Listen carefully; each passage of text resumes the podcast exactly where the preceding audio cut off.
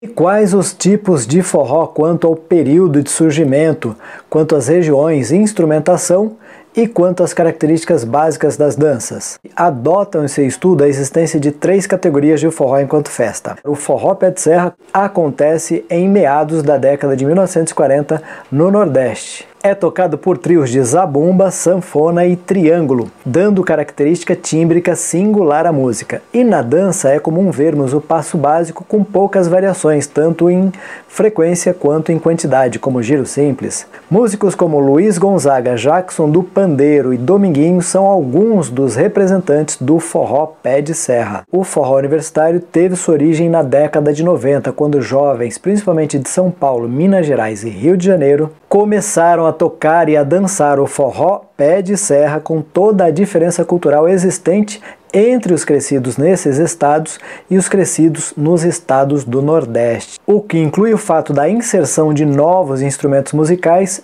e fusão com outros gêneros, com fortes influências do rock and roll, do samba, do funk e do reggae nas décadas de 1990 e 2000. Estas variações introduziram características peculiares no passo básico, como marcação atrás e variações tais como giros mais frequentes e mais elaborados. O forró universitário é constituído principalmente por três das inúmeras danças constituintes do forró pé de serra: o baião, o shot e, menos frequente, o chachado. Na música há a introdução de instrumentos no trio antes mencionado, como violão, contrabaixo e percussão, sendo estes os mais comuns, além de bateria, entre outros. Como exemplo de bandas que tocam o forró universitário, podemos citar Fala Mansa, Rastapé e Forró Sacana. Forró eletrônico traz um visual mais chamativo e uma linguagem estilizada com grande destaque para os instrumentos eletrônicos, como guitarra, contrabaixo e principalmente o órgão eletrônico, o qual viria a substituir a sanfona. A dança também é mais estilizada, não sendo mais miudinha, passos pequenos, como no forró pé de serra